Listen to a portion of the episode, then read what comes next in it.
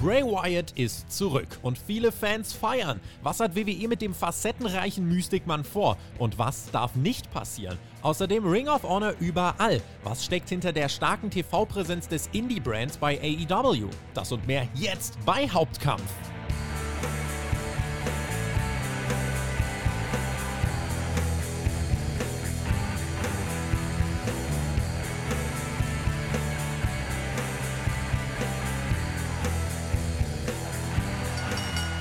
Hallihallo Wrestling Deutschland. Nach einer Extreme Rules Pause melden wir uns zurück in alter Frische. Das ist Hauptkampf, euer Wrestling Talk vom Spotfight Wrestling Podcast. Mein Name ist Tobias Enke. Wir sind in Kalenderwoche 41. In elf Wochen ist Silvester, Gottes Willen. Und wir sprechen über eure Top-Themen der Woche einmal mehr, sprechen über die spannendsten Entwicklungen und beantworten natürlich hinten raus auch wieder eure Fragen. Und weil es ja gerade so im Trend ist, auch bei WWE, hauen wir heute mal ein Debüt raus. Freunde, auch einfach mal ein Debüt raushauen hier bei Hauptkampf. Ich freue mich nämlich heute auf Thomas Steuer. Der podcastet unter anderem über Wrestling und er podcastet auch bei RTL. Aber da nicht über Wrestling. Thomas, das musst du jetzt gleich nochmal für uns zurechtordnen und uns was ein bisschen erklären, wie es bei dir aussieht. Aber ich rolle dir den roten Teppich aus und begrüße dich bei Hauptkampf. Moin Tobi, ja, vielen Dank für die nette Einleitung. Fehlt ja eigentlich fast nur das Entrance-Theme, ne? wenn wir schon bei dem Wrestling-Podcast sind. Ich kann, ich kann, die Musik nochmal hochziehen. Ah, es ist leider fast schon ausgefadet, aber. Kein Problem passt von der Inszenierung. Ja, erklär uns doch nochmal kurz, äh, wie, wo du unterwegs bist am Mikrofon und was wrestling-technisch bei dir geht. Wir haben ja gerade uns schon ein bisschen unterhalten und äh, ich habe deine Verbindung ja auch so einfach in, schon ein bisschen verfolgt. Also, ich kenne deine Tätigkeiten bei RTL. Liebe Grüße an Barbara Salesch. Und ich kenne, äh, ich kenne deine Verbindung in, ins Wrestling so ein bisschen. Erklär doch mal den Leuten kurz. Genau, ich arbeite beim RTL. Ähm, ich bin dort in der, in der Kommunikationsabteilung, quasi in der Pressestelle, dort mhm. äh, zuständig für die Nachrichten und für die Sportsendungen und mache dort auch seit ein paar Jahren den RTL Deutschland Podcast. Mhm. Und da war zuletzt Barbara Salech zu Gast. Das war auf jeden Fall ein Riesen-Highlight. Hat zwar mit Nachrichten und Sport eigentlich nichts zu tun, da bin ich ein bisschen, äh, ein bisschen eingesprungen für die Kollegen aus der Unterhaltung. Aber es war natürlich, man ist damit aufgewachsen, man hat es früher ja auch geschaut. Ich glaube, wir sind ungefähr so ein bisschen ähnlich alt. Da kommst du nicht dran vorbei. Das muss, ich, konnte ich mir nicht entgehen lassen. Musste ja. einfach sein. Barbara Salisch. Das ist ein großer Draw, Freunde. Das ist ein großer Draw, aber wir reden heute über Namen, die noch größere Draws sind. Also wir haben zwei Hauptblöcke, in die wir uns heute reinstürzen wollen. Unter anderem geht es groß um Bray Wyatt. Das ist der Talk of the Town. Darüber redet die Wrestling-Welt. Und wir haben in unserem zweiten Block ein bisschen Grundsatzdiskussion. Wir werden uns ein bisschen damit befassen. Das war das, was für euch das zweitwichtigste Thema in dieser Woche war. Ihr könnt übrigens abstimmen. Patreon.com slash Spotfight Podcast als Supporter. Das zweitwichtigste Thema war für euch einfach, dass wir nochmal ein bisschen analysieren.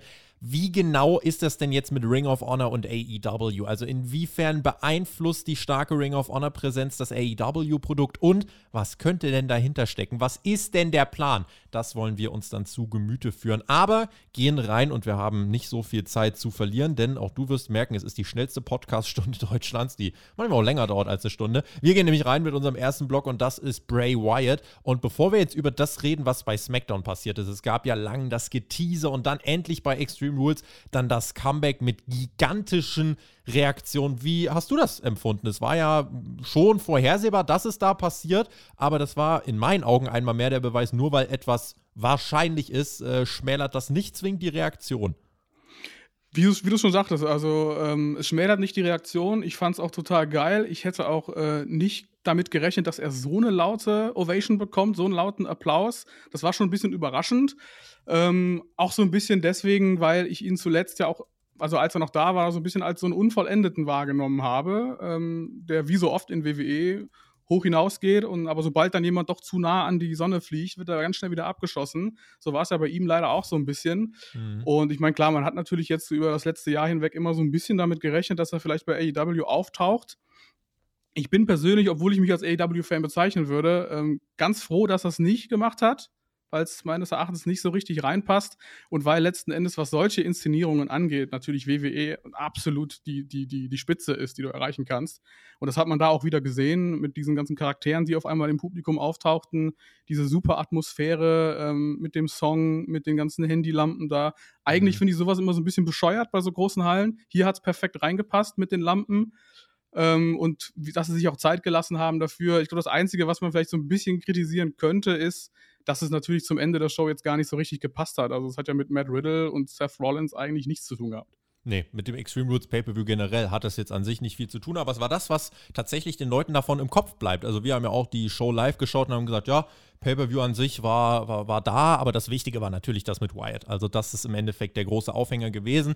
Dann hieß es so bei Raw, jetzt geht's groß voran. Da kam dann nur so Ganz kleiner Hinweis, ja, übrigens doch SmackDown. Und jetzt bei SmackDown war er dann am Start. Und das ist eigentlich auch der Auftritt, über den wir reden müssen. Der Anlass gibt zur Spekulation. Ich habe auch gleich nochmal einen Ausschnitt aus der SmackDown-Review für euch am Start. Denn die große Frage ist, was ist denn jetzt dieser Wyatt? Ist er der Fiend? Ist er ein neuer mystischer Charakter? Ist er wieder der Sekten-Bray Wyatt? Ist er äh, einfach nur Rotunda Bray Wyatt. Also, welche, welche Möglichkeiten gibt es da? Und äh, ich kann euch da sehr nochmal die SmackDown-Review auf jeden Fall empfehlen. Hört da gern rein. Da gibt es schon mal die Analysen von Marcel und Herr Flöter, die das Ganze live geschaut haben. Und ich denke, das ist ein sehr authentischer Einblick, wie man das eben aufgefasst hat, äh, unmittelbar dann eben während das dann passiert ist. Und ja, Wyatt hat im Endeffekt, also er bestreitet seinen Entrance, er kommt heraus, aber er kommt als normaler Bray Wyatt heraus, also nicht ganz so viel Hokuspokus. Er kommt zwar wieder durch diese Tür, wird dann wieder begleitet zu dieser tollen Atmosphäre, auch wieder ein richtig toller Theme-Song. Und dann hält er eine Promo, die, glaube ich, so nicht unbedingt von vielen erwartet worden ist. Es ist sehr emotional. Und er spricht über sein letztes Jahr und wie hart es für ihn war. Er hat seine Karriere, sein Selbstvertrauen, zwei enge Menschen und seinen Weg verloren. Er hat geglaubt, dass alles, was er bisher geleistet hat, wertlos war. Aber ab und zu kamen halt Menschen zu ihm, die für ihn, ja, die ihm Dankbarkeit ausgedrückt haben und die, ja, ihm generell einfach äh, gezeigt haben, dass sie ihn wertschätzen. Und diese Menschen sagten, dass Wyatt äh, ihnen auf ihrem Weg geholfen hat. Und deswegen, ja, die Leute haben ihm beigestanden und er wurde dann hinten raus aber von einem Video unterbrochen.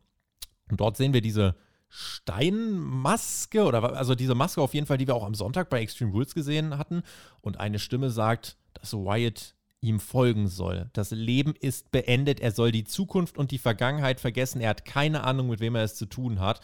Und damit endet dieser mystische Einspieler. Wir bekommen auch nochmal so dieses Wyatt Six Symbol. Äh, ich halte mich gerade mal noch mit meiner äh, Einschätzung zurück, aber das wäre jetzt nicht die Art von Promo gewesen, mit der ich gerechnet hatte, dass Bray Wyatt sich so emotional zeigt und dann eben auch diese, diese kryptische Unterbrechung. Wie, wie hast du das aufgefasst? Wie hat dir dieser Auftritt bei SmackDown gefallen? Ähm, er hat mir gut gefallen. Es hat mich aber auch genau wie, wie dich mega überrascht. Also dieser Real Talk. Gleichzeitig war, also ich fand's, ich hatte so ein bisschen Angst, dass vielleicht äh, die Stimmung sich gegen ihn auch so ein bisschen dreht weil es am Anfang dachte ich erst, okay, ist es vielleicht auch viel Aufregung. Er hat so ein bisschen gestottert. Er hatte auch, ich hatte das Gefühl, er hat auch so ein bisschen Tränen in den Augen gehabt. Ich war so ein bisschen irritiert. Was soll das jetzt? Was, was, was macht er jetzt? Ich meine, bei diesen, bei diesen Zitaten, die er da äh, rausgehauen hat, äh, irgendwas mit vorhin immer ich weglaufen wollte, habt ihr mich gefunden und so weiter, dachte ich mir schon, okay, okay, okay, das geht jetzt in irgendeine Richtung und auch so diese, Atmos diese Atmosphäre. Er kam ja auch durch diese Tür wieder durch, wie bei Extreme Rules, ne? Da war natürlich schon klar, dass es dabei jetzt irgendwie nicht bleiben würde. Ähm, und als sich dann äh, äh, quasi diese neue Maske oder er unter dieser neuen Maske dann nochmal geäußert hat und irgendwas ja auch sagte so, your life is over, breathe your last und sowas, ne? Da war es natürlich, dann, dann warst du wieder komplett reingezogen in dieses mhm. Wyatt-Universum. Und ähm, ja, es hat für mich jetzt auch so ein bisschen den Eindruck gemacht, als ob da dieses, ich meine, er war ja schon immer irgendwo auf eine Art, hat er ja sowas Schizophrenes gehabt mit diesen ganzen Charakteren, ne? Mhm. Vor allen Dingen mit dem Fiend. Und scheinbar gehen sie diese Richtung jetzt irgendwie noch ein bisschen weiter. Ähm, ich wurde ja jetzt schon, wie du schon sagtest, mit Wyatt Six auch schon viel spekuliert. Ich glaube, Dave Meltzer selber hat da ja auch schon einiges zugesagt, dass da alle möglichen Leute für eingeplant sind, unter anderem Bo Dallas, die dann wohl diese Charaktere spielen sollen, die bei äh, Extreme Rules ja auch schon im Publikum standen. Ich könnte mir natürlich auch vorstellen, irgendwie, dass er vielleicht erstmal selber so in diese Rollen reinschlüpft und das dann später vielleicht auch ausgefüllt wird, dass mhm. er vielleicht eine multiple Persönlichkeit hat auf irgendeine Art und Weise. Mhm kann, finde es noch ein bisschen schwer, mir selbst äh, vorzustellen, wie WWE das abbilden wird, weil das wird ja dann schon sehr tief, sehr komplex. Gleichzeitig habe ich aber auch die Hoffnung, dass sie das jetzt mit diesem neuen äh, Menschen, die sie eingestellt haben, diesen, diesen Rob Fee, glaube ich, diesen Long-Term Creative Director. Richtig, Marvel hat er geschrieben und ist sehr genau. erfolgreich genau. und renommiert.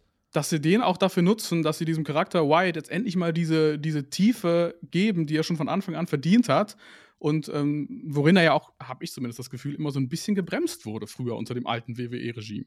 Mhm. Also er durfte sich ja ausleben, äh, auch unter Vince McMahon, aber was dann halt auch Vince McMahon ist, und das hat zum Beispiel für mich den Fiend damals komplett auch gekillt. Also Fiend war am Anfang Inszenierung bei Wyatt generell immer richtig geil. Mhm. Ähm, so, da hat er den Titel gewonnen, da war es schon in diesem Match so, hm, ja, diese 15.000 Curbstorms, die er dann einfach überlebt mit seinem toten Körper.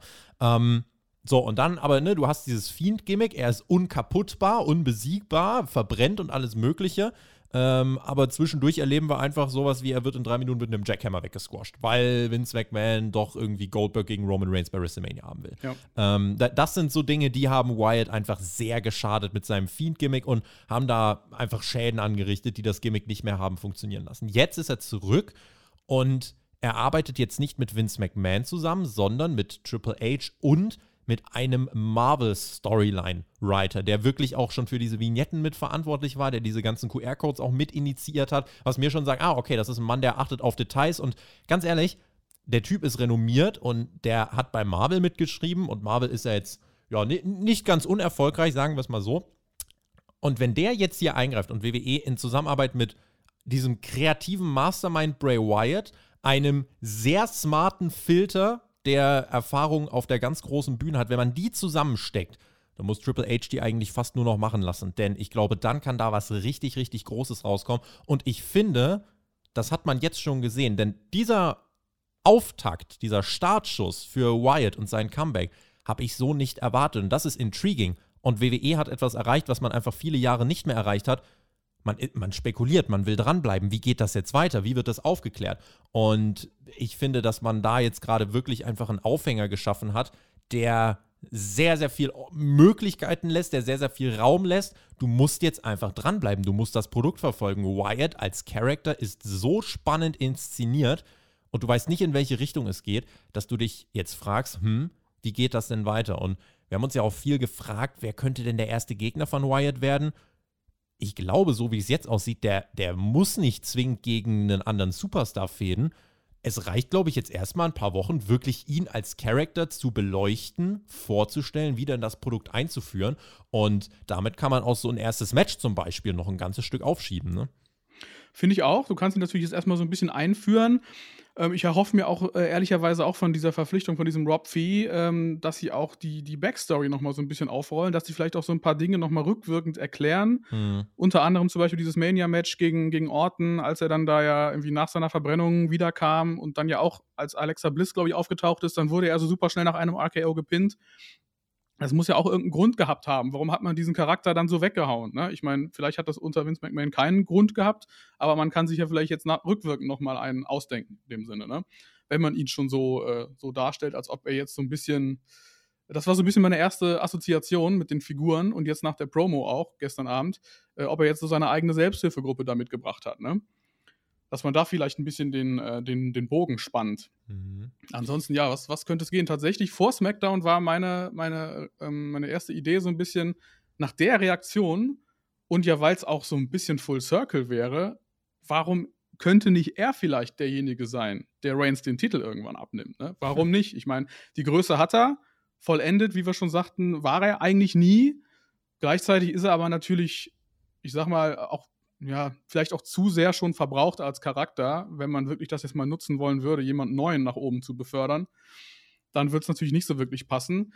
Aber wie man das jetzt überbrückt, wie, wie, äh, wie führt man ihn ein, mit welchen Gegnern? Also am, am ehesten würde ich tatsächlich jetzt ja versuchen, nochmal irgendwie Alexa Bliss wieder reinzukriegen. Nicht als Gegner, aber um diesen Charakter von damals wieder so ein bisschen vorzustellen. Die kann sich auf jeden Fall, die kann sich da auf jeden Fall jetzt mit dran hochziehen. Also wenn, also wenn man sich jetzt wirklich, und das muss eine, eine konkrete, aber auch gut durchdachte Entscheidung sein, wenn man sich jetzt entscheidet, jemanden an Wyatt heranzuhängen, sei das ein Bo Dallas, sei das ein Alexa Bliss, das muss gut kalkuliert sein. Denn Wyatt mhm. hat gerade mega Momentum und du willst versuchen, mit diesem Momentum möglichst Leute mit hochzuziehen. Der Fiend hat irgendwann Leute kaputt gemacht und runtergezogen, wenn Seth Rollins da weint in der Ringecke sitzt. Aber deswegen ne, finde ich gut, was du sagst, dass man vielleicht auch diese ganzen Fiend-Geschichten vielleicht hin und wieder doch nochmal mit einfließen lässt und nochmal erklärt. So, man muss eigentlich dem Rob sagen, ja, das war unsere Story, die war nicht so gut, äh, kannst, du, kannst du da irgendwas draus machen. Und äh, ich finde es generell cool, wenn man sich anschaut, eben wie, wie das jetzt, äh, ja, alles zueinander gekommen ist. Ich habe mal einen Ausschnitt aus der Smackdown-Review vorbereitet und zwar Marcel, der hat sich dort geäußert und äh, hat da auch nochmal so ein bisschen interpretiert, auch in welche Richtung das ging und wie er das Segment aufgefasst hat. Das will ich euch äh, nicht vorenthalten, deswegen hören wir da mal kurz rein. Habe vor allem das Gefühl, dass das, was da erzählt wurde, dass ich so halb verstehe, dass ich glaube, irgendwie, wo die hinwollen, und das kann ja jetzt noch Monate hinausgehen. Ich will ja jetzt keine Antwort haben, aber ich habe anders als am Ende beim Fiend das Gefühl, die wissen jetzt, was das soll, und am Ende kommt eine Aufklärung oder zumindest eine vage Aufklärung mit weiterem Interpretationsspielraum. Das war beim Fiend für mich so, also am Anfang habe ich es auch geliebt und geil gefunden, und irgendwann habe ich dann gedacht, ja komm, jetzt verbrennt er dann noch und dann macht er das und das. Was haben wir denn als letztes vom Fiend gesehen? Wir haben gesehen, er verbrannt, das hat jeder äh, in Erinnerung. Bei WrestleMania 37 kommt er raus, durch diesen Tunnel, ist wieder regeneriert. Und dann verliert er ja gegen Randy Orton. Und zwar dadurch, dass da kam ja dieser Alexa Bliss raus, mit dieser Schlotze, wir erinnern uns. Und sie nimmt den Fiend in sich auf. Und in dem Moment ist der, der im Ring steht und von Randy Orton gerade fertig gemacht wird, nämlich Bray Wyatt. Vielleicht nicht 100% der richtige Bray Wyatt, weil er sagt ja heute, ihr seht mich heute zum allerersten Mal wirklich. Aber das ist sehr nah dran an dem Bray Wyatt, den wir jetzt heute sehen. Das heißt, es ist schon eine gewisse Kontinuität. Bei Extreme Rules haben wir noch die ganzen Figuren gesehen, die da rumstanden. Kann man auch viel rein interpretieren. Also, ich, ob das jetzt seine, seine Leute sind im Kopf, so, und das ist jetzt unsere Theorie, dass wir denken, der ist, der hat, der hat eine Persönlichkeitsstörung. Ja, dass der wirklich jetzt, dass das alles in seinem Kopf ist. Das ganze Segment spielt sich hinter SmackDown ab. SmackDown ist beendet, die haben uns abmoderiert. Das ist vorbei. Und da, was wir jetzt sehen, ist der Kopf von Bray Wyatt, den wir irgendwie sehen. Wir haben aber Extreme schon gesehen, wie er selber die Maske aufhat und abzieht. Das heißt, wir wissen ja schon, dass er selber drunter ist. Und meines Wissens, das war auch die Stimme von Bray Wyatt, so habe ich das zumindest verstanden. Ich weiß es nicht. Er sagt, alles, was ich jemals getan habe in meinem Leben, hat niemals irgendjemandem geholfen. Ich war einfach falsch in meinem Leben und er steht jetzt an einem Wendepunkt. Ja? Und die Fans, dann, äh, dann hört er die Fans, die ihm sagen, du hast mein Leben gerettet dass der Input und die Analyse von Marcel seine, äh, ja, seine Gedanken, die er dazu direkt hatte, und wie gesagt, die haben es live geschaut, das war wirklich immediately danach. Vielleicht stelle ich das einfach mal so als Frage in den Raum. Braucht Bray Wyatt jetzt erstmal gar keinen Fädengegner, weil er erstmal gegen sich selbst fäden muss? Klingt absurd, aber ist das vielleicht jetzt die Richtung, in die es geht? Das wäre ja schon unique. Das wäre mega unique. Ich finde es auch mega spannend. Ich frage mich nur, wie sie es halt wirklich darstellen wollen. Weil ich, also interessant, was der Kollege von dir da gerade sagte, irgendwie, ähm, dass das quasi nach SmackDown stattfindet, dass es das ein bisschen losgelöst ist. Gleichzeitig findet es aber ja auch in der Halle statt. Das Publikum ist dabei. Das ist ja auch das Unique am Wrestling. Ähm, wenn du jetzt nicht in die Richtung gehst, was wir während Corona so häufig hatten, äh, mit diesen Cinematic-Geschichten und so weiter und dass doch mal viel mehr Backstage gedreht wurde oder ohne Publikum. Mhm Finde ich interessant, dass sie ihn, wenn das wirklich jetzt so der Punkt ist, den sie dabei im Kopf hatten, dass ähm, sich alles das in seinem Kopf abspielt, was man da jetzt gesehen hat, dass sie ihn das auch live vor Publikum machen lassen. Also da, weil da, du schränkst dich natürlich auch so ein bisschen ein damit irgendwo, ne? Es also ist kein kompletter Film. Nee, es ist immer noch vor, Publikum, äh, vor Publikum klar. Genau, und, und wir sind ja immer noch in der Wrestling-Show. Also du wirst ihn ja irgendwann, wird er oder vielleicht jemand von seinen Wyatt Six ja dann auch mal kämpfen müssen. Es muss ja irgendwas auch im Ring wirklich stattfinden. Es muss ja physisch werden. Mhm. Und ich meine, ich habe im Kopf jetzt auch Bilder, wie er selber irgendwie gegen den Fiend, als Bray Wyatt gegen den Fiend wrestelt. Vielleicht steckt da jemand anderes dann unter der Maske. Ist aber eben auch schwer darzustellen, weil jetzt auch nicht jeder so die Physik von ihm hat. Ähm, also selbst wenn es jetzt irgendwie Bo Dallas sein sollte, der irgendwann zurückkommt, also der ist ja auch völlig anders gebaut ich kann mir noch nicht so richtig viel darunter vorstellen, finde das gerade aber ziemlich geil, ehrlicherweise, weil das hat mir so lange bei WWE gefehlt. Mhm. Und äh, wie du jetzt, glaube ich, vorher ja auch schon gesagt hattest, wir wissen nicht, wo sie hinwollen und wir haben, oder wie Marcel auch sagte, wir haben so die Hoffnung, äh, oder, oder äh, äh doch die Hoffnung, dass wir wissen, dass sie irgendwo hinwollen damit. Mhm. Und das ist sowas, was ich grundsätzlich bei WWE gerade empfinde, nach dem, nach dem Wechsel zu Triple H, dass es einfach einen Plan gibt und dass man nicht irgendwie aus einer Laune heraus Dinge umwirft. Ja, und das ist, glaube ich, auch sehr, sehr essentiell. Und ja, das, das, Thema jetzt eben mit dem Ring, das ist, ja, das ist jetzt die Frage. Es ist auch so ein bisschen diese, ja, die, die hier drüber schwebende Frage, was darf man jetzt nicht wieder falsch machen mit ihm? Weil er war schon mal an dem Punkt, wo wir gesagt haben, dieser Charakter ist intriguing, der ist geil inszeniert, das ist ab, äh, losgelöst vom Rest der Show, das ist geil. Das hatten wir schon und dann kamen halt die Wrestling-Matches, die nicht so funktioniert haben.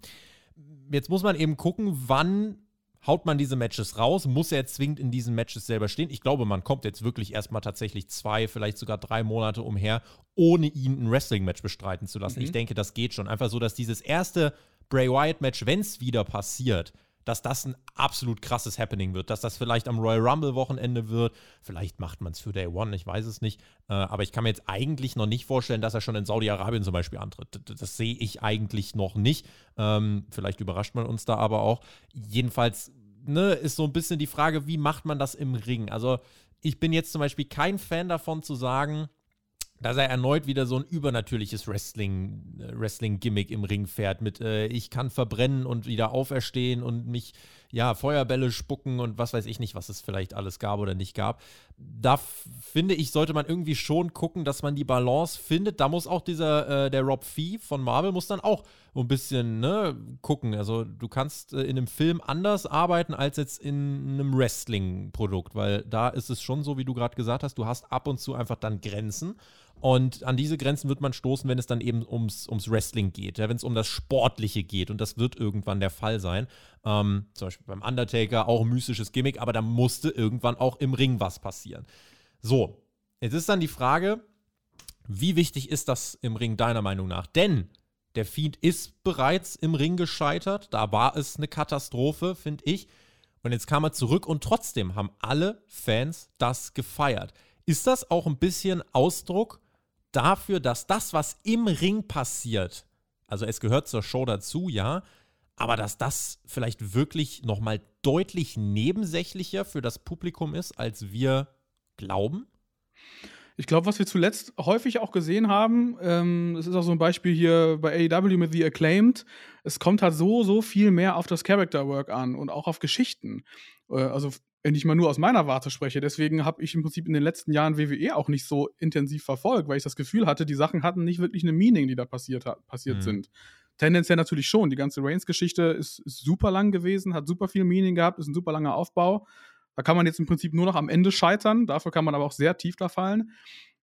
Ähm, und Bray Wyatt ist dafür aber auch so ein, so ein, so ein Beispiel. Das ist halt einfach ein Charakter, der begeistert ich könnte mich jetzt rückwirkend zum Beispiel gar nicht mehr wirklich an seine Wrestling-Skills entsinnen, ehrlicherweise. Also, ich finde es schwer zu sagen. Also, so sehr ich mich für ihn als Charakter immer begeistert habe, zur Wahrheit gehört auch. Also, ich habe kein einziges Match von ihm wirklich für seine Matchqualität in Erinnerung behalten. Mhm. Ich habe die immer nur in Erinnerung behalten, dass dann, wenn es drauf ankam, er nicht gewonnen hat. Ne? Also, mhm. schwer zu beurteilen. Aber ich glaube, das Character Work ist wirklich das Wichtigste, weil damit baust du im Prinzip halt die Matches auf. Auch so ein, so ein Beispiel AEW, ne? Äh, Kenny Omega gegen Hangman Page. Also, wie viel da einfach drin steckt als Geschichte. Also, wie gespannt ich persönlich da war. Also, ich musste morgens früh aufstehen, um das sofort zu gucken. da wollte ich nicht, dass irgendwas irgendwie mich spoilert bei der Geschichte, obwohl ich ja schon wusste, wie das ausgehen wird. Mhm. Also, da war ja überhaupt gar keine Basis mehr für eine Überraschung vorhanden. Ja. Und trotzdem hatte dieses Match einfach einen Vibe. Und sowas kann mit Bray Wyatt auch passieren. Da können sie mit ihm auch hin. Also und die Frage, die ich da mal irgendwie noch so ein bisschen reinstellen wollen würde, ist, ähm, was könnte denn seine Gesinnung eigentlich sein? Ja, er wird, er wird sich, also Stand jetzt, wenn du einfach nur mal auch von den Fanreaktionen ausgehst, der Typ ist ein Top-Babyface. Ja. Der Typ ist ein absolutes Mega-Babyface. Also zum Beispiel jetzt darauf hinzuarbeiten, Bray Wyatt gegen Cody Rhodes zu stellen, wäre nicht so smart. Ja, also eigentlich Bray Wyatt muss perspektivisch schon, also das, das kann eine mystische Figur sein, aber das Ding ist, diese mystische Figur wird von den Fans einfach krass gefeiert und ich glaube, das kriegst du so schnell auch nicht wieder weg. Das heißt, ich würde mit White auf jeden Fall als Face arbeiten. Das war er noch nie, oder? Ich, so wirklich er, lange? Ja, der, er war Sektenanführer, da war er eigentlich der Böse. Er war als Fiend eigentlich auch der Böse. Ähm, in der Ort-Storyline, dieser ersten von 2017, mh, ja, war er auch der Böse. Ja, das erste Match vom Fiend SummerSlam in Berla, glaube ich, ne? Ähm, da, da war dann auch im Endeffekt, ja, da war, da war er so ein bisschen zwischen den Welten, aber danach wurde er schon als, als äh, Heel auch dargestellt, gegen Seth, äh, Seth Rollins, gegen Goldberg, was dann so kam. Ja, und äh, auch, auch dann eigentlich zuletzt auch die Story gegen Randy Orton, die man da hatte, auch WrestleMania. Also der Fiend war dann schon eher immer das, also hat das Böse verkörpert. Und wenn ich mir jetzt den Auftritt von, von Wyatt angucke, der, der verkörpert gerade nicht das Böse, er will das Gute sein, aber kämpft gegen eine böse Seite von sich selbst, vielleicht kann man es so formulieren. Mhm. Und ich finde allein, dass wir darüber schon so viel diskutieren und, und, und äh, interpretieren können in diese Sachen hinein, das zeigt schon, okay, das, was dann im Ring passiert, hm, vielleicht wird das wirklich mehr Mittel zum Zweck, weil die Story einfach wirklich das ist, was hier drüber steht. Und ich sag mal so, die Fans haben recht, wenn das gefeiert wird und wenn es da irgendwie Matches gibt und die Matches halt einfach nur ja, fünf Minuten Mittel zum Zweck sind Storytelling, ohne jetzt die ganz krassen Moves und Matchpsychologie äh, im Sinne von wer kickt wann, wie, wo aus, ähm, da, dann kann das auch funktionieren. Es grenzt sich dann halt einfach vom Rest ab. Und wichtig ist einfach, dass man eben genau darauf achtet, wie reagiert das Publikum. Äh, und wenn es wirklich dann mal zu so einem ersten Match kommt,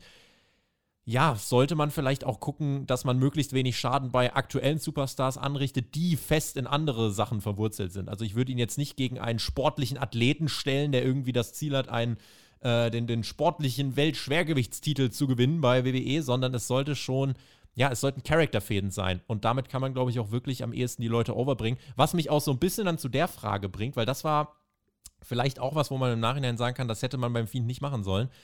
Der Titelgewinn.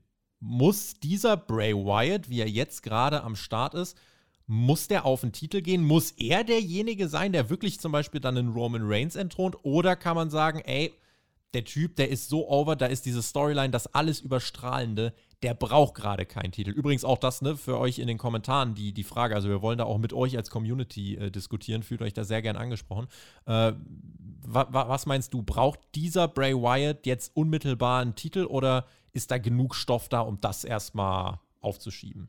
Ich finde, das, das hängt auch davon ab, wo sie jetzt hinwollen mit der Geschichte mit ihm. Also, wenn das jetzt wirklich eine Redemption-Storyline wird, wenn er sagt, alles, was er je getan hat, äh, hatte irgendwie gar keine Bedeutung, was dann ja auch seine Titelgewinne mit, mit, mit einschließt, äh, mhm. dass er vielleicht sagt, so, ich bin gescheitert als WWE-Superstar und bin dadurch jetzt irgendwie auch verrückt geworden darüber und sehe irgendwie Gespenster und sehe Geister und so weiter und so fort, dann kann natürlich auch irgendwie dem Ganzen zugrunde liegen, dass er irgendwann diesen Titel gewinnt als Bray Wyatt, nicht als irgendeine andere Kunstfigur und es dann endlich geschafft hat, sich von diesen Dämonen der Vergangenheit zu lösen dadurch. Mhm. Wenn sie in die Richtung gehen, dann muss er ja im Prinzip auch Babyface sein. Ähm, dann fände ich das schon sinnvoll. Als, ja, als, als Heel natürlich hätte es auch funktionieren können, wenn sie ihn eben mal eine Zeit lang unbesiegt gelassen hätten. Oder mhm. wenn sie es besser erklärt hätten, warum er dann auf einmal verliert, wenn er vorher noch acht Curbstomps frisst. Ne? Mhm deswegen, ich bin ganz froh, dass sie, also ich, ich, wäre ganz froh, wenn sie das täten, wenn sie mit ihm jetzt als Babyface blieben. Auch wenn ich glaube, dass dieser Heel-Charakter immer noch nicht ganz auserzählt ist. Er kann ja vielleicht auch wirklich zur selben Zeit als Face gegen sich selbst als Heel antreten, wenn man das erzählen will. Dann, das wird halt ab dem Moment schwierig, wo zwei Menschen gleichzeitig in der Halle im Ring stehen müssen. Also da brauchst schon sehr viel Kreativität und äh, ne, äh, Gedanken gut, um das logisch umzusetzen. Das haben wir ja gerade schon angesprochen. Ich meine, ich, ich meine, ne? das kann ja sein. Er ist ja, ähm, kurz bevor er dann, glaube ich, entlassen wurde, ist er ja auch oft als normaler Bray Wyatt angetreten mit seinem roten Wollpulli. Ähm, man kann ihn natürlich auch jetzt einfach in viele Matches stecken und die immer mal wieder verlieren lassen, weil sich oben auf dem Titantron halt dieser maskierte Fiend oder Bray Wyatt dann irgendwie nochmal wieder meldet. Spray, ja ist natürlich auch schon oft irgendwie gemacht worden, dass dadurch dann so ein bisschen diese Ablenkung passiert oder dass man eben diese Selbstzweifel, die er hat, noch stärker darstellt. Und du riskierst natürlich durch sowas, wenn dann jemand da so eine Niederlagenserie hat, riskierst du natürlich auch immer, dass die Zuschauer das dann irgendwann nicht mehr so cool finden. Ne? Mhm. Ich gucke gerade nochmal. Also Wyatt, dreifacher World Champion. Einmal Univer äh, zweimal Universal Champion, einmal WWE Champion. Jetzt gibt es halt nur einen World Title, deswegen äh, ja, müsste man gucken. Wenn es jetzt zum Beispiel zwei World Title geben würde, wäre meine Einschätzung vielleicht auch wieder ein bisschen anders, aber Grundsätzlich würde ich schon eher sagen, Wyatt in dieser Art und Weise braucht jetzt erstmal keinen Titel, ähm, sondern es wird jetzt die nächsten Wochen und Monate darum gehen, sein Charakter in spannenden und, und wirklich von der Show sich abgrenzenden Segmenten zu erklären. Genau solche Sachen, wie wir es jetzt bei SmackDown schon hatten. Dann redet quasi dieser Wyatt, wie wir ihn von Extreme Rules kurz kannten. Er hat sich ja die Maske da selber abgezogen. Der redet jetzt mit dem Wyatt im Ring da darf man natürlich nicht alles hinterfragen. Also da darf man jetzt nicht fragen, wer hat das Tape eingespielt? Äh? Also weiß ich nicht, ob das dann die richtigen Sachen sind, aber geht es einfach um Suspend Your Disbelief. Ja, so ist das halt im Wrestling. Aber es hat beim Undertaker ja auch geklappt. Und vielleicht ist er dann wirklich, ja, so eine, so eine, eine Mischung. Es könnte eine Art moderner Undertaker sein. Also das ist natürlich schon sehr hochgehangen, ist mir bewusst, weil der Taker gerade auch im Ring wirklich abgeliefert hat. Ähm, einerseits das, Vielleicht ist aber auch noch ein bisschen Mick Foley drin, mit diesen switchenden Persönlichkeiten, mit diesen multiplen Persönlichkeiten, äh, die da aufgegriffen werden. Da vergleicht man ihn natürlich schon mit, äh, mit großen Namen. Also da muss man natürlich auch immer so ein bisschen, so ein bisschen aufpassen. Aber ne, einfach, was wir uns gerade hier alles zurecht konstruieren können, wie wir ausführlich drüber reden können. Wir müssen jetzt gleich leider das Thema wechseln, einfach wegen der Zeit, aber wir könnten halt noch viel weiter drüber reden. Das zeigt schon, dass WWE da sehr viel richtig gemacht hat. Und jetzt hier wirklich einen Aufhänger gewählt hat, der einem motiviert, diese Story jetzt weiter zu verfolgen und der uns wirklich abholt. Man nimmt uns als Zuschauer an die Hand und entführt uns in dieses Wyatt-Universum. Das hast du vorhin äh, gesagt, fand ich ganz schön als Formulierung, weil im Endeffekt das ist es. Es ist ein eigenes kleines Universum.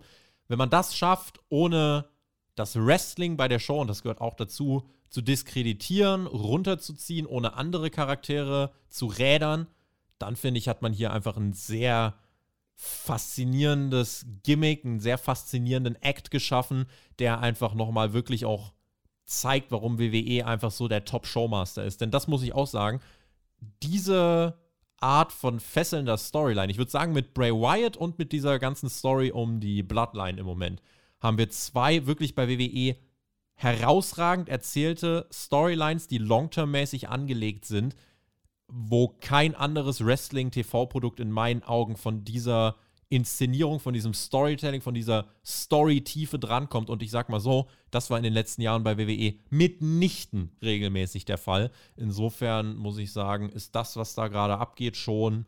Ja, also gibt es einen dicken, dicken Daumen nach oben und ich freue mich, dass die Leute da Spaß dran haben und äh, dass wir da so viel, Thomas, äh, reden können. Was du gerade noch sagtest, von wegen, äh, es gibt da gerade einen Doppel-Champion, hat mich jetzt gerade auch auf eine Idee gebracht. Ähm, wie wäre das denn, wenn du wirklich die Bloodline und diese Wyatt-Universum-Fehde miteinander verwebst, ähm, dass quasi Bry Wyatt wirklich derjenige ist, der mit seinen Wyatt Six, wenn sie denn dann irgendwann manifestiert sein sollten, ähm, im Zuge dieses Redemption-Prozesses die Bloodline besiegt, also Reigns den beide Titel abnimmt und es dann aber so ist, dass quasi die böse Persona und die gute Persona von Bray Wyatt jeweils einen der Titel halten. Mhm. Dadurch könntest du sie auch irgendwo wieder ja, logisch natürlich nicht, aber du könntest die irgendwie dadurch auch splitten und dann würde er im Prinzip wieder mit sich selber fäden und dann geht quasi die nächste Stufe irgendwie los dieser Geschichte. Und du hast irgendwo auch Reigns dann auch angemessen und fast glaubwürdig wieder von diesem Titel getrennt, ohne dass du ihn jetzt irgendwem geben musst, zum Beispiel Austin Theory, mhm. der noch gar nicht so weit ist. Also da kann man auch viel, das klingt natürlich ein bisschen nach Blödsinn, aber da kann man auch viel Neues mit bauen, wenn man es gut anstellt. Ne? Bin sehr gespannt auf eure Kommentare. Schreibt uns das gern unter diese Ausgabe von Hauptkampf Bray Wyatt. Ein riesengroßes Thema. Das Hauptthema generell gerade im Wrestling. Da fühlen sich die meisten einfach von abgeholt. Also natürlich, jeder Wrestling-Geschmack ist äh, subjektiv. Unser Wrestling-Geschmack ist subjektiv. Aber mein Eindruck, wenn ich es versuche, so ein bisschen neutraler anzugucken, ist gerade, dass Bray Wyatt ein riesiges Zugpferd fürs WWE-Momentum ist. Und gerade jetzt in der Phase, wo du dachtest, so, Triple H, es flacht jetzt wieder langsam etwas ab. Äh, nee, jetzt kommt Bray Wyatt und das ist jetzt der nächste. Das ist jetzt der nächste, die nächste Spritze, die WWE den Zuschauern gibt, um zu vermitteln, Freunde, dranbleiben, Adrenalin. Äh, es gibt einen Act, den ihr jede Woche verfolgen solltet. Das gab es so in den letzten Jahren nicht. Und ich glaube, Deswegen, ja, ist WWE jetzt auch in den nächsten Wochen, Monaten sehr, sehr, sehr gut dran. Diese Wyatt-Geschichte wird tragen. Ich, er ist jetzt, glaube ich, weder für Raw noch für SmackDown angekündigt. Vielleicht wird es wieder kleine Details geben. Vielleicht gibt es, ja, doch noch mal ein kleines Segment. Das weiß ich jetzt nicht, aber. Ich hatte ähm, irgendwo gelesen, dass sie ihn für SmackDown einplanen. SmackDown nächste Woche. Ja, also, wie, wie würdest du es machen? Also, Würdest du sagen, ja, er soll jetzt wirklich erstmal nur so alle zwei, drei Wochen auftreten? Sagst du, na, es sollte jetzt schon jede Woche ein kleines weiteres Puzzlestück dazukommen? Vielleicht auch einfach weiter mit QR-Codes und Vignetten arbeiten? Oder sagst du, nee, das muss jetzt vorbei sein, er muss schon jetzt wieder regelmäßig Teil der Shows sein? Ich glaube schon, dass du ihn irgendwie jede Woche jetzt zeigen musst, weil jetzt hast du die Leute natürlich auch ein bisschen angefixt. Jetzt wollen sie ja auch ihn sehen. Ähm, das können natürlich auch Vignetten sein, wo man ihn aber auch wirklich sehen muss, wo man auch sehen muss, wie er irgendwas tut oder irgendwas sagt, wie er vielleicht mit, mit sich selber ringt oder wo vielleicht die anderen Charaktere dann zu sehen sind. Also, dass du schon so ein bisschen dieses Universum, wenn es, wenn es denn eins gibt, also wenn diese Charaktere denn jetzt schon direkt einen festen Stellenwert haben sollen, dass die da irgendwie auftauchen wieder. Dass du vielleicht mhm. auch dieses zerstörte Firefly Funhouse nochmal irgendwie zeigst. Irgendwie. Also ich glaube schon, dass man dranbleiben soll. Das Einzige, was ich mich so ein bisschen frage, ist ähm, der Roster-Split. Ist der denn überhaupt noch so richtig? Äh, also ich meine, Bailey und Co. waren jetzt wieder bei SmackDown. Ich dachte im Kopf, der wäre jetzt wieder schon so ein bisschen aufge aufgeweicht, weil Imperium ja zum Beispiel, glaube ich, nicht bei Raw auftritt. Mhm. Ähm, aber ich glaube, solange es noch so ist, wie es je jetzt gerade läuft, würde ich ihn, glaube ich, in beiden Shows sogar setzen. Mhm. Ja, ich glaube, er wird wahrscheinlich dann schon bei SmackDown weiter sein Unwesen treiben. Bei Rey Mysterio haben wir jetzt sogar die Storyline, dass er in ein neues Roster gepackt worden ist von Raw zu SmackDown, weil er das mhm. alles nicht mehr kann. Stimmt. Also äh, den Roster-Split gibt es da schon irgendwie. Äh, und ich glaube, bei White würde ich mich auch äh, dran orientieren. Also, da kannst du bei Raw vielleicht wirklich diese kleinen Teaser weiter streuen. Das kann man ja machen. Mhm. Und bei SmackDown aber die wichtigen Auftritte zeigen. SmackDown ist die A-Show. SmackDown ist das wichtigste WWE-Programm. Das läuft in mehr Haushalten als äh, alles andere. Die Quoten zuletzt waren gut. Insofern, äh, man ist da regelmäßig. In der Hauptzielgruppe ist man äh, unter den Top-Programmen am Freitagabend. Also äh, nationsweit. Und das ist, äh, finde ich, schon eine, eine starke Aussage. Ähm, und ja, da muss man auf jeden Fall dranbleiben, um mit Bray Wyatt da jetzt was Großes zu starten. Und dass wir von Anfang an jetzt sagen, dass wir WWE das zutrauen, dass wir nicht mit dem Pessimismus rangehen und sagen, oh, wie werden sie das wieder gegen die Wand fahren, sondern dass wir wirklich mal sagen, ey, das kann so und so enden, das kann so und so gut werden. Das sind die Dinge, die ich vermisst habe und deswegen freue ich mich da sehr drüber. Damit Haken an unseren Wyatt-Block. Wir gehen in unseren zweiten Block und machen kompletten Switch. Kompletten Switch. Andere Liga, andere Ligen, wenn man so möchte. Wir reden über All Elite Wrestling und Ring of Honor. Wir haben wenn wir mal so ein bisschen die, die Chronik durchgehen, wie ist das alles zustande gekommen? Tony Khan hat äh, im März 2022 bekannt gegeben, er hat Ring of Honor gekauft und dann ging es, äh, ja, erstmal ohne, dass da jetzt allzu viel Ring of Honor Influenz kam, äh, ging es dann in Richtung Supercard of Honor, fand statt am 1. April da war so ein bisschen AEW-Influence drin. Da haben wir alle noch gedacht, ja, das wird losgelöst, das wird der Entwicklungsbrand, das wird so ein bisschen für sich laufen. Hat sie dann so Matches wie Cold Cabana besiegt Blake äh, äh, Christian oder du hattest äh, Brian Cage, der besiegt äh, Ninja Mac. Oh, Swerve Strickland war noch da, du hattest dann FTA, die die Briscoe Brothers natürlich besiegt hatten, du hattest Suzuki gegen Red Titus und du hattest äh, Utah gegen Josh Woods und im Main Event Jonathan Gresham gegen Bandido. So, das war der erste Ring of Honor Pay-Per-View unter der Leitung von Tony Khan. So, und beim zweiten ist es dann schon so, und das wird uns jetzt auffallen, ja, da waren mehr Leute, die wir dann zumindest auch bei AEW einfach im TV schon gesehen haben. Ja, da hattest du dann Claudio Castagnoli gegen Jonathan Gresham. Da hattest du äh, Wheeler Utah gegen Daniel Garcia. Du hattest Rouge gegen Dragon Lee. Äh, Mercedes Martinez gegen Serena Deep. Samoa Joe J. Lethal und im Main Event nochmal FTA gegen die Briscoe Brothers. Das heißt, dort hast du schon gemerkt, okay, immer mehr Namen, die auch fürs AEW-Produkt schon eine Rolle gespielt haben, sind da jetzt. Also es ist nicht so, dass es für sich ein eigenes Universum ist, sondern das wird schon verwoben. So, und mittlerweile sind wir eigentlich wirklich an dem Punkt, wo man sagen kann, wir haben es jetzt diese Woche mal scherzhaft auf äh, Patreon durchgezogen. Wir haben eine Ring of Honor Review gemacht, die Ring of Honor Rampage Review. Denn ähm, der, der Anteil von Ring of Honor Namen und AEW Namen erhält sich eigentlich so ziemlich die Waage. Und man muss mittlerweile schon sagen, es zieht sich wirklich durch die Shows. Also auch nicht nur durch Rampage, sondern auch bei Dynamite haben wir jetzt mit Chris Jericho, Daniel Garcia wirklich eine Ring of Honor Storyline. Gates of Agony gegen FTR Warjo ist eigentlich auch schon Ring of Honor mäßig angehaucht. Äh, du hast eigentlich auch Jay Lethal, der Ring of Honor mehr zugeschrieben wird. Also einfach wirklich mehrere Verknüpfungspunkte, wo du sagen musst, hier hat Ring of Honor seine, ja, seine Finger im Spiel, beziehungsweise hier wird der Brand präsentiert. Ähm, bevor wir dann das jetzt mal im Detail so ein bisschen weiter durchgehen, wie genau ist eigentlich deine Verbindung zu Ring of Honor? Also wie hast du den Brand erlebt? Welche, welche emotionale Bindung hast du auch und äh, wie, wie erlebst du dann jetzt diese Integration? Also meine Bindung zu Ring of Honor war jetzt nie so super eng. Also das war quasi in den, in den mittlere, mittlere 2000er Jahre hat man mal ab und zu irgendwie online ein Pay-Per-View gesehen. Meistens auf nicht ganz legale Art und Weise, weil ich auch nicht wusste, wie sonst. Ähm, man hat es immer so ein bisschen, oder ich habe es immer so ein bisschen verbunden mit Leuten wie Punk, wie Brian Danielson, Samoa Joe dann auch eine Zeit lang oder zumindest Kevin am Anfang Steen, ein bisschen. Generico, genau. Genau, Generico Steen oder auch hier Takeshi Morishima, der eine Zeit lang da, glaube ich, auch Champion war. Ähm, das war für mich schon immer sowas, wo ich mir dachte, so, boah, wäre das geil, wenn diese Leute zu WWE kämen irgendwann. Und dann hat man sie richtig gesehen, dann konnte man sie jede Woche sehen. Und ähm, deswegen, ich bin jetzt nicht so, dass ich irgendwie so ein Hardcore-Fan bin von Ring of Honor mir denke, geil, dass es weitergeht. Ähm, ich finde es aber cool, dass es mit dem Brand weitergeht. Ähm, ich frage mich nur, ähm, ob das, ob es nur damit zusammenhängt, dass, die, glaube ich, diese, diese, diese anstehenden TV-Vertragsverhandlungen von AEW noch nicht irgendwie zustande gekommen sind. Ähm, dass man, also ob es damit zusammenhängt, dass man Ring of Honor noch keine eigene Show gegeben hat. Man hätte ja schon längst Dark oder Dark Elevation einfach rebranden können. Oder zum Beispiel auch Rampage, wobei das geht wahrscheinlich nicht so einfach wegen der TV-Verträge. Ähm, warum man es nicht deutlicher macht. Weil ich habe so ein bisschen das Gefühl, jetzt vor Jericho mit seinem Ocho ähm, war das alles schon noch so ein bisschen losgelöst und auch nie so richtig deutlich als Ring of Honor-Geschichten markiert. Also Samoa Joe, Jay, Jay Lethal, die haben immer schon auch so ein bisschen ihr eigenes Ding gemacht. Ne? Joe schleppt den Gürtel damit rum oft benannt wird der, von meinem Gefühl her, wird der nicht wirklich.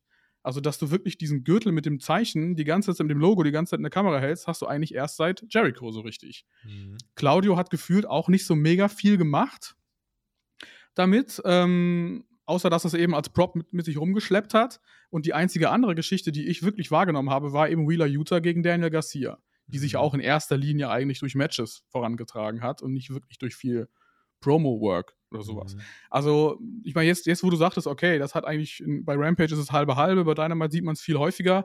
Tatsächlich ist mir das gar nicht beim Gucken so sehr aufgefallen währenddessen. Und ich habe so ein bisschen das Gefühl, man könnte das eigentlich noch deutlich herausstellen, weil, glaube ich, als Gelegenheitszuschauer denkst du dir vielleicht, wenn du alle drei, vier Wochen mal Dynamite guckst, dann denkst du dir vielleicht so, was ist denn jetzt eigentlich mit diesen Gürteln da? Und was soll denn Ring of Honor sein? Weil so richtig ordnen die Kommentatoren das auch nicht mehr ein. Das war, wurde nur am Anfang mal kurz gesagt, ne?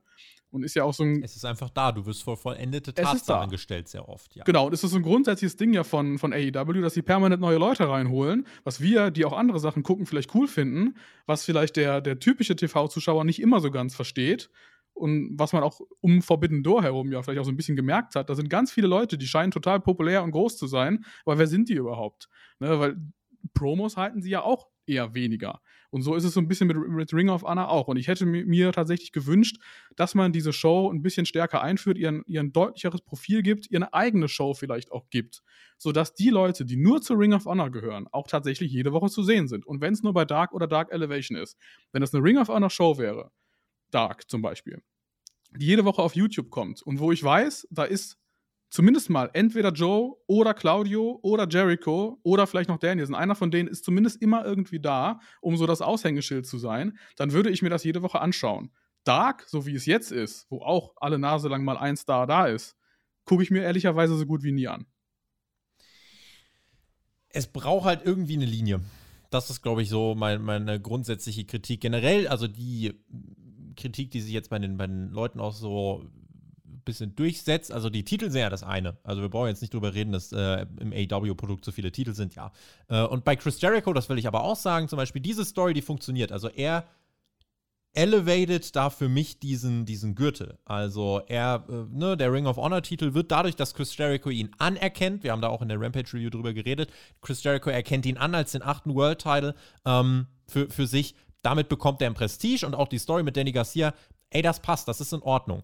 Ähm, das Problem ist, wenn ich jetzt dann über die Gates of Agony und Jay Lethal und sowas dann nachdenke, da ist halt auch, oder, oder ne, Prinz Nana, ich habe jetzt bei ein paar Charakteren, Prinz Nana und bei Dalton Castle zum Beispiel, habe ich mich einfach aus privatem Interesse wirklich reingearbeitet, reingelesen mhm. äh, und mit diesen Charakteren auseinandergesetzt, dann ist das schon cool. Und dann freut man sich auch einfach persönlich, diese Leute zu sehen. Ähm, ich glaube aber tatsächlich, dass es einfach beim Großteil des AEW-Publikums nicht der Fall ist, dass sie einmal diese emotionale Bindung zum Ring of Honor Brand haben und dass sie äh, andererseits sich dann bereit äh, sind hinzusetzen, okay, dann googeln wir mal nach Prinz Nana. Und da reichen zum Beispiel so 10 Sekunden Erklärung von Excalibur nicht. Und dann entsteht äh, einfach so ein bisschen dieser Effekt, dass die wie Fremdkörper einfach in dieser Show auftreten und AEW voraussetzt, ja, du raffst das schon, warum jetzt die Gates of Agony da sind und von Prince Nana gemanagt werden mit Brian Cage. Das erwartet man einfach, dass du das dann weißt, wo man sich überlegen würde, okay, wenn ihr vorhabt, diesen Ring of Honor Brand gut zu featuren, erzählt doch Geschichten über die prominentesten Ring of Honor Charaktere und macht sie für den TV-Zuschauer greifbarer. Und hier macht man aber gar nichts greifbar, sondern man sagt einfach, hier sind sie. Und ich glaube, das ist einfach ein Problem, gerade ne, wenn du jetzt auch das Ende dir dann von, von Rampage noch anguckst. So, hier sind Matt Taven, Mike Canellis und Maria Canellis, The Kingdom. So, und dann stellen die sich halt hin und sagen, ja, FTA, ihr seid das beste Team der Welt, aber ihr habt uns noch gar nicht besiegt. Und dann denkt, glaube ich, Tony Khan, dass äh, die Fans denken, oh, krass, stimmt, krass, boah, heftig, ja, die müssen sie erstmal besiegen, das ja, die sind ja auch krass. Während das Publikum sich denkt, warum sollen sie euch besiegen? Wer, wer seid ihr? Was macht ihr? Geht weg. Und äh, das fand ich generell bei Rampage auch krass. Da hast du schon gemerkt, Kanada, das war, glaube ich, schon eine sehr smarkige Crowd auch. Die konnten damit gar nichts anfangen. War komplett still. Hat die überhaupt nicht gejuckt, was die gelabert haben. Und ähm, das ist einfach so für mich der Grund in der Analyse, warum ich dann sage, es beeinflusst das AEW-Produkt. Und da haben wir noch nicht drüber geredet, dass die vielen Titel irgendwie ähm, ne, einen Einfluss haben. Das sind auch mehr als die Ring of Honor-Titel. Aber das ist so ein bisschen für mich der Grund, warum ich sage, dass es die Story inhaltlich ein bisschen runterzieht. Ich hätte mit dieser Integration gar nicht das ganz große Problem, wenn man einfach mehr erzählen würde, mehr erklären würde, ja. Wenn man mich an die Hand nehmen würde als Zuschauer und sagen würde, so, deswegen ist das für dich wichtig, deswegen ist Ring of Honor für dich relevant. Aber einfach nur komplett darauf zu bauen, dass das halt mal das coole Indie-Ding war vor, ja, 20 Jahren, bisschen weniger als 20 Jahren, reicht mir persönlich nicht. Ja, zumal du auch selbst für die, für die etwas, äh, etwas mehr Hardcore unterwegssten äh, Fans, sage ich mal, ein bisschen sperrig. Ähm, ich glaube, selbst bei denen musst du ja davon ausgehen, dass sie das vielleicht bis 2012, 13, 14, 15, als so die letzten mit Steen, Generico, vielleicht noch Adam Cole, als die irgendwann weg waren, dass es vielleicht auch weniger geworden ist. Wobei die Elite war ja auch noch mal da. Mhm. Ähm, aber so ein Dalton Castle, ich weiß nicht, wann er da Champion war. Ich glaube 2017, 2018 so um den Dreh. Mhm. Das war ja eigentlich schon so der Dreh, wo es weniger wurde. Und den hast du jetzt dargestellt als jemanden, der diese Trios-Title gewinnt, der so ein paar Leute um sich rum hat, der aber insgesamt, also war der öfter als dreimal wirklich bei AEW zu sehen. Jetzt auf einmal soll er aber ein Contender sein für Jericho's Championship, weil er ja übrigens äh, auch mal irgendwann World Champion war. Ne? Ich mhm. finde den Ansatz cool dass sie auch so ein bisschen damit sagen, wir nehmen hier Jericho, der passt sowas von überhaupt gar nicht in seiner aktuellen Ausrichtung zu Ring of Honor und wir lassen ihn dieses Erbe dann mit Füßen treten und das ist ja für uns ja auch ein Weg, die größten Stars von AEW hier nochmal, äh Quatsch, von Ring of Honor, hier nochmal irgendwie einzuführen und den Leuten zu sagen, die sind wichtig, die sind groß, die sind stark, die werden jetzt alle erstmal von Jericho hier aus dem Weg geräumt.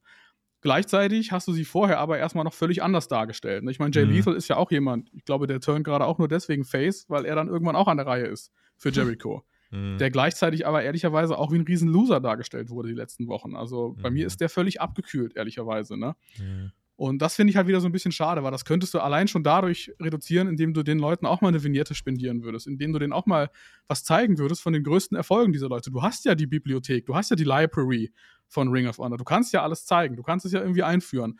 Auch mal, auch mal bei Dark oder so einen alten Ring of Honor Pay-Per-View zeigen. So einen der besten alten Ring of Honor Pay-Per-Views bei Dark oder Dark Elevation ausspielen. Das wäre doch was. Ich meine, warum, warum nicht? Oder wenn es nur einzelne Matches sind in dem Sinne, dass du da mal zurückblickst und wenn du sagst, wir haben diese Sendung jetzt so gebrandet, die ist jetzt Ring of Honor, dann kannst du tatsächlich einfach mal sagen, äh, die, die erste halbe Stunde ist einfach wie Dark und das letzte Match ist dann ein historisches von damals. Ne? Bei YouTube mhm. kannst du ja machen, was du willst. Mhm. Von daher, also um das Produkt einzuführen, dann müsstest du dem nämlich nicht bei Dynamite oder Rampage so riesengroßen Raum ähm, ähm, einräumen, weil ich glaube, dann, das ist natürlich auch so ein bisschen antiklimatisch immer, wenn du dann mitten in der Show das deutlicher Ring of Honor-mäßiger brandest irgendwie. Ja. das da so reindrückst wie so ein Fremdkörper, ne? Ja, und wa warum wir auch viel über Dark und Dark Elevation in dem Zusammenhang reden, ist einfach, man hat nur eine begrenzte TV-Zeit und man hat ein bumsvolles Roster. Und wenn in dieses bumsvolle Roster jetzt noch irgendwie Matt Taven, Mike Canal, die, die können wresteln, also versteht mich da nicht falsch. Ich glaube, dass die alle eine Daseinsberechtigung im Wrestling haben.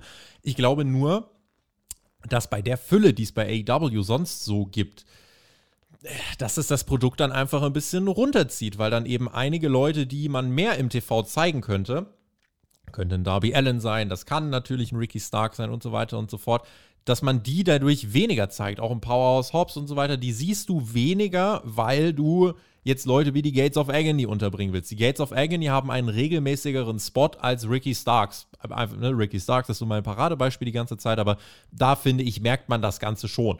Und äh, da schmoren dann Leute auf der AEW-Ersatzbank, wo ich mir denke, mh, mm, muss das denn sein? Und das ist einfach, ja, bereitet mir so ein flaues Gefühl. Und deswegen, und das ist so ein bisschen die, die Quintessenz des Ganzen, wenn wir uns jetzt fragen, okay, was ist denn die Lösung? Was könnte denn dahinter stecken? Jetzt gerade, wenn man weitere Neuverpflichtungen nachlegt. In meinen Augen muss in den nächsten ja, sechs bis zehn Wochen muss eine Umstrukturierung stattfinden. Entweder man ist wirklich so mutig und sagt, so, Rampage ist wirklich jetzt Ring of Honor Rampage. Man kann ansonsten sagen, okay, Dark oder Dark Elevation werden komplett eigene Ring of Honor Shows und soll man nicht sagen, dass das äh, so viel krass weniger Aufmerksamkeit kriegt als jetzt im, im TV. Sind wir jetzt mal ganz ehrlich. Ähm, ob das jetzt 150.000 oder 200.000 Aufrufe auf YouTube hat oder 350.000 bis 400.000 Leute im, im TV, weiß nicht. Also da kann man das schon auf YouTube, äh, finde ich, bringen und ist jetzt kein unfassbarer Riesenverlust für Ring of Honor als, als Brand und fürs Image. Äh, es wäre einfach insgesamt leichter für AEW dann mit einer Trennung da fortzufahren. Oder, die, das wäre die andere Möglichkeit, man kündigt jetzt demnächst wirklich ein TV-Deal für eine eigene Ring of Honor Show an. Da kann man machen, was man will. So, aber die Frage ist, wo soll der sein? Ne? Also ich meine, der wird ja wahrscheinlich nicht irgendwie bei Warner stattfinden, weil so groß ist einfach die Marke dann, glaube ich, nicht. Ähm, Rampage habe ich mir auch schon gedacht, kannst du eigentlich, glaube ich, auch nicht so einfach umbauen in dem Sinne. Und wenn du jetzt noch eine fünfte Show machst, wann willst du die auch aufzeichnen? Dann ja, ansonsten gehen dann diese Dynamite-Abende fünf Stunden oder sechs.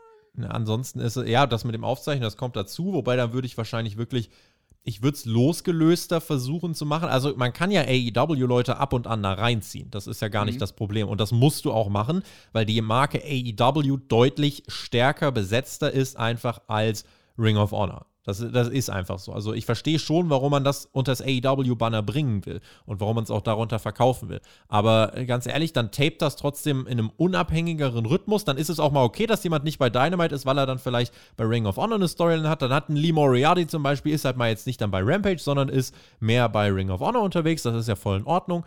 So, und dann läuft Ring of Honor, vielleicht läuft das dann auf HBO Max und es kommt jede Woche eine neue Folge. Vielleicht ist es dann on demand, vielleicht hat es nicht diese TV- äh, TV-Exposure, wie es so schön heißt, sondern läuft dann halt auf einem Streaming-Anbieter. Aber wenn AEW damit Geld verdient, dann hat man mit Ring of Honor schon mal mehr gemacht als äh, jetzt. Denn jetzt verdient man mit Ring of Honor gerade gar kein Geld, sondern quetscht einfach die Show damit voll. Ähm, klar, es wird ein Pay-Per-View demnächst wahrscheinlich wieder geben für Ring of Honor. Und ja, mit Chris Jericho als World Champion zieht man da was und da macht man auch definitiv was richtig. Aber alles, was jetzt passiert, kann ich mir wirklich nur erklären, wenn es diesen Plan gibt, da wirklich was draus zu machen äh, in Form einer eigenen Show. Wenn das gerade einfach der Plan ist, um das wirklich langfristig komplett zusammenzulegen, dann muss ich sagen, ist es äh, dann, dann ist es mir als Zuschauer zu aufwendig, äh, wenn ich mir dann jede Erklärung selber zurechtsuchen muss. Wenn äh, ich mir jetzt er zur Erklärung äh, selber alles zurecht googeln muss, The Kingdom und wa warum genau und warum ist die Embassy jetzt auf der Seite von The Kingdom und so weiter und so fort.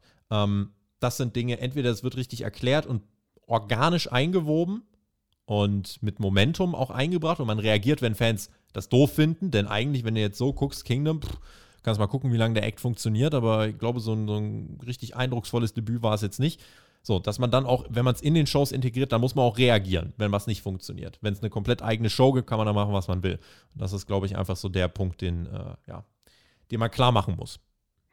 Ja, wie gesagt, ich, ja, HBO Max, wenn es denn da noch so heißt, ne, in den nächsten, in den nächsten Monaten, mhm. da musst du natürlich auch, glaube ich, einen Deal mit denen machen. Ne? Da muss, müssen wir da, also es muss ja auch Fans geben, die das dann anschauen. Und das ist eben das Risiko, was du da natürlich auch so ein bisschen hast, dass das den Deal eher negativ beeinflusst. Ich glaube, YouTube wäre tatsächlich der ideale Playground, weil es dann auch jeder sehen kann, weil auch vielleicht so die Hardcore-Fans sowieso eher da unterwegs sind. Oder vielleicht bei Fight TV auch, dass man da eine Show macht und sagt, hier 5 Euro im Monat oder es ist bei EW Plus mit drin. Sowas in die Richtung wäre ja auch irgendwie eine Idee. Und wenn du sowieso schon die eine Dark-Ausgabe da äh, in Florida, glaube ich, äh, in, einer, in, einer, in, so einem kleinen Studio tapest, mhm. da, da, könntest du auch easy einfach Ring of Honor draus machen. Ne? Aber hast mhm. natürlich dann ein völlig anderes Feeling auch für die Sendung. Ne? Mhm. Fände ich gar nicht so problematisch. Äh, wir, wir, gehen mal organisch in den Fragenteil, denn äh, Jean-Marie hat uns noch Folgendes geschrieben. Glaubt ihr nicht, dass die Ring of Honor Stars jetzt bewusst ins Schaufenster gestellt werden, um sie so Zuschauern und Warner Brother äh, Verantwortlichen für eine mögliche Ring of Honor Show schon vorab zu präsentieren? Wenn das der Fall sein sollte, dann macht man es nicht gut, weil dann ja. kommen, die, kommen die nicht gut rüber und dann wird ja nichts groß vorgestellt, sondern dann sind sie einfach da.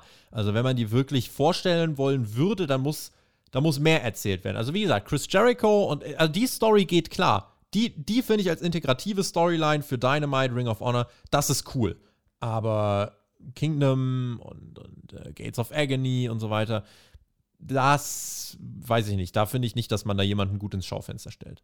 Nee, vor allen Dingen sieht man sie auch einfach nur so selten in dem Sinne. Ne? Also es sind ja immer wieder andere quasi, die dann mal kurz gezeigt werden. Ich meine, was, was man ja positiv mal bemerken muss, ist, dass in den letzten Folgen Dynamite tatsächlich wieder mehr geredet wurde, dass tatsächlich mhm. mehr Geschichten mal wieder erzählt wurden. Auch ja so ein bisschen rund um Jericho Appreciation Society, um Jericho und Garcia. Auch nicht so hundertprozentig in Richtung Ring of Honor, aber dadurch, dass Brian Danielson ja auch involviert war und Wheeler Utah und so weiter, gefühlt gefühlt wird Ring of Honor zum, zum größten Teil von, von Jericho Stable und vom Blackpool Comeback Club getragen. Ne? Mhm. Also, wenn, ja, ich kann es mir ehrlicherweise auch nicht so wirklich vorstellen, dass das mit, mit ins Schaufenster stellen irgendwie zu tun hat. Ich bin mir nicht mehr sicher, wie damals die Verbindung war, aber ich glaube, Warner hat doch auch irgendeine Verbindung zu Ring of Honor.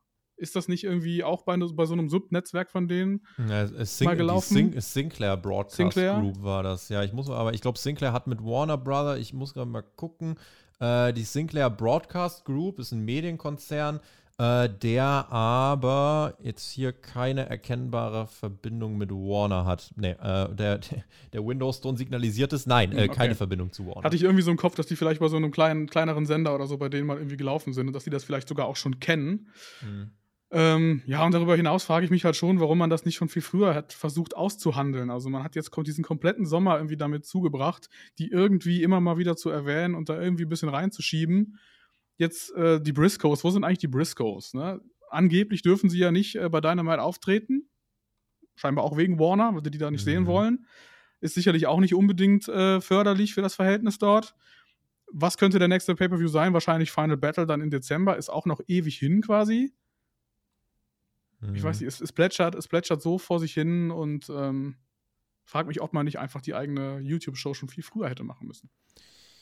Fragen über Fragen. Das bringt uns in den Fragenteil. Die Fragen könnt ihr einreichen unter patreon.com slash spotfight podcast. Da beantworten wir die dann in den Hauptkampfausgaben. Der Dominik hat unter anderem gefragt, ich würde gerne eure Meinung zu den Haupttiteln bei AEW hören. Mir ist verstärkt aufgefallen, dass immer wieder der Fokus von Haupttiteln weggenommen wird. Ist das bewusst gemacht, um eine flache Hierarchie zu bewahren oder ist das einfach an den falschen Stellschrauben gedreht? Mein, mein grundsätzlicher Take dazu, aber da erzähle ich euch jetzt nichts Neues. Dadurch, dass jeder dritte Mensch bei AEW mit einem oder sogar zwei Titeln rauskommt, ist das Problem einfach, dass es dass die Wertigkeit des Haltens von Gold ist bei AEW durch eine Inflation an Gold nicht mehr so oder es ist einfach, es wirkt, es wirkt dadurch nicht mehr wertig. Es ist einfach davon negativ beeinflusst. Wenn ich in einen Raum gehe und dort ist eine kleine Vitrine, wo Gold beleuchtet ist, dann denke ich mir, oh, das ist das Besondere. Wenn ich in einen Raum gehe mit einer Vitrine, wo Gold beleuchtet ist, aber auf äh, Goldparkett laufe, Gold, äh, Goldschuhe äh, anhabe, eine goldene Jacke und so weiter, dann ist es nicht mehr so besonders. Ähm, deswegen, ja, also ich glaube, das hat nichts mit äh, flacher Hierarchie zu tun oder dass man da ähm, versucht, alles gleichwertig darzustellen, aber es ist einfach der negative Folgeeffekt dadurch, dass es so viele Titel gibt. Ähm, um da noch was zu, zu sagen, ich, also Hierarchie glaube ich auch nicht, weil John Moxley ja zum Beispiel als World Champion auch wirklich so sehr deutlich über fast allen anderen dort ja, steht. Das ist auch gut so. Das ist auch gut so und das ist aber auch so ein bisschen der einzige Champion, der wirklich gut und wie ein Champion gebuckt wurde. So, die meisten, die dann irgendwann diesen Gürtel haben, da hat man das Gefühl, jetzt ist die Geschichte beendet. Jetzt sind die erstmal weg und dann kommen die wieder, wenn sie ihn verlieren sollen. Und das frage ich mich immer, was das so ein bisschen soll. Ich meine, es so, so super beliebte Acts wie FTA, wie, wie lange man die einfach dann nicht gesehen hat und dann sieht man sie in einem Trios-Match und so weiter und so fort. Bei The Acclaimed scheint man es richtig zu machen. Dann zeigt die einfach mal. Du musst die ja nicht jede Woche wresteln lassen, aber dann lass die doch mal rauskommen und eine geile Promo halten und irgendwas Neues irgendwie aufbauen. Lass die einfach das machen, wofür sie gefeiert werden. Und das ist eigentlich relativ easy. Das hätte man, glaube ich, mit Wardlaw auch noch anders machen können. Ähm, mhm. Natürlich hast du immer die Gefahr, dass du dann so jemand wie Wardlaw gerade wenn der dann neu Champion ist, dann gehst du erstmal davon aus, die ersten zwei, drei Fäden kann der ja gar nicht verlieren. So. Also das mhm. ist dann auch nicht mehr super spannend in dem Sinne. Ne? Da finde ich, gehen sie jetzt bei The Acclaimed einen sehr intelligenten Weg, indem sie sagen, das, was euch so cool macht, das versuchen wir euch jetzt irgendwie wegzunehmen über die Bösewichte. Und da bin ich mal mhm. sehr gespannt, in welche Richtung das jetzt geht. Aber dass man grundsätzlich einfach die Champions zeigt, dass die die Priorität in diesen Shows haben, das finde ich extrem wichtig, weil sonst musst du ihnen diesen Gürtel nicht geben. Wenn dann einfach so ein, so ein Pack gefühlt mit seinem äh, äh, All-Atlantic-Title gefühlt zwei, dreimal zu sehen war seit Forbidden Door. Ich meine, das war im Juni. Und mhm. ihn jetzt mhm. dann irgendwie verlieren soll, dann frage ich mich schon, was hat das gebracht? Jojo, der fragt uns so ein bisschen äh, auch aus über die Art und Weise, wie AEW seine Shows inszeniert. Glaubt ihr, da könnte jetzt, wenn äh, der neue TV-Deal kommt, wieder mehr gehen? Also äh, schönere Inszenierungen bei themenbezogenen Hallen. Und die zweite Frage ist, ist euch auch aufgefallen, dass AEW mit brutalen Gimmicks runtergefahren hat? Glas, Stacheldraht und äh, auch Backstage-Brawls sind weniger vorhanden. Das stimmt, aber ich glaube, das geht auch ein bisschen darauf zurück, dass äh, vom TV-Sender einfach die Anweisung kam, weniger Beleidigung, ein bisschen weniger äh, Brutalität. Also da haben wir ja schon einige Sachen im TV gesehen. Ich erinnere mich noch an diese Dezember-Rampage-Ausgabe, Weihnachts-Rampage-Ausgabe oder so war das, wo die Frauen ein komplett krasses Hardcore-Match abreißen, wo man sich gedacht hat, was macht ihr da und warum? So, nein, das gibt es nicht mehr. Und ich glaube, das hat einfach mit dem Sender zu tun. Und gibt es lukrativere Hallen, beziehungsweise mit einem neuen TV die Möglichkeit? Ich denke, die Möglichkeit hat man schon jetzt, mehr zu machen, als einfach nur eine Grafik auszutauschen. Aber ich gehe davon aus, dass es nicht gewollt ist. Ich gehe davon aus, dass man nicht wie WWE sagen will, dass wir für große Shows große eigene Stages haben, ähm, sondern dass man da einfach die eigene Tradition sich vielleicht ein Stück weit beibehalten will. Also gerade bei dieser New Japan Show, ne, hast du es ja gesehen, Forbidden Door, da war die Stage das egalste der Welt. Da ging es einfach nur darum, einfach ein Match am nächsten rauszuballern. Und ich glaube, das wird bei AEW bei großen Shows genau der Fokus sein. Matches im Ring rauszuballern. Das, was um den Ring herum passiert, ist, glaube ich, für AEW nicht so wichtig. Wobei ich da auch glaube, dass WWE ja da auch nicht mehr so den Riesenaufwand betreibt. Ich meine, es gab ja jetzt Das auch. Stadionshows, wo es wirklich nur einen kleinen dünnen Gang rein gab. Das stimmt. Äh, Aber glaub, der Look der ist natürlich trotzdem ein anderer im Stadion, ne? Das stimmt. Aber auch so Raw SmackDown. Du hast ja im Prinzip vorne nur noch diesen riesengroßen Bildschirm. Finde ich persönlich auch nicht besonders atmosphärisch, dass es Mhm. einfach alles so gleich aussieht. Also früher mit dieser Faust, die da bei SmackDown rauskam, sah schon total geil aus. Ja. Ähm, ich finde aber diesen Look, den AEW hat, also zumindest bei Dynamite, ähm, den finde ich so schon ganz cool. Also es ist eigentlich ganz, ist, ist ganz passend. Vor allen Dingen war das auch in der Pandemie, als die Shows ja dann von der Kameraperspektive so ein bisschen anders waren, dass du immer auf diesen Eingang geguckt hast. Fand ich immer sehr atmosphärisch und ist ein Markenzeichen von denen. Dass man sich vielleicht mal für äh, die vier Großveranstaltungen, die man ja auch nur hat, mal ein bisschen was Eigenes ausdenkt, finde ich aber geht schon trotzdem. Gerade wenn man sich ja auch immer so darauf besinnt, dass man so, so, so traditionell unterwegs ist, dass es so viele WCW-Anspielungen gibt und so weiter und dass man so ein bisschen oldschooliger sein muss, dann kann man sich sowas eigentlich auch mal gönnen. Ich glaube aber auch, dass es einfach keine Priorität ist bei denen. Ja, das glaube ich tatsächlich auch. Und es ist halt trotzdem auch das Ding, es ist halt jetzt seit drei Jahren so. Ne? Also da gab es keine, keine Anpassung, gar nichts. Das ist genau dieselbe Stage wie vor drei Jahren. Und äh, da, ja, weiß nicht. Äh, irgendwann früher oder später darf man da schon einen kleinen Facelift machen. Das gehört einfach auch dazu, zum Marketing. Das ist ganz normal, dass sich Marken einfach alle dann und wann mal ein bisschen anpassen für ein bisschen Frische. Deswegen, äh, ja, bin ich gespannt, ob man das denn mal wieder machen wird. Sebastian, wer sind aus eurer Sicht gerade die tragenden Säulen bei AEW? Hm. Wenn ich überlege, ja, ich habe es in den letzten Wochen schon. Also Moxley ist ein absoluter Alltimer, gerade jetzt mit dieser 5-Jahres-Verlängerung. Moxley sensationell.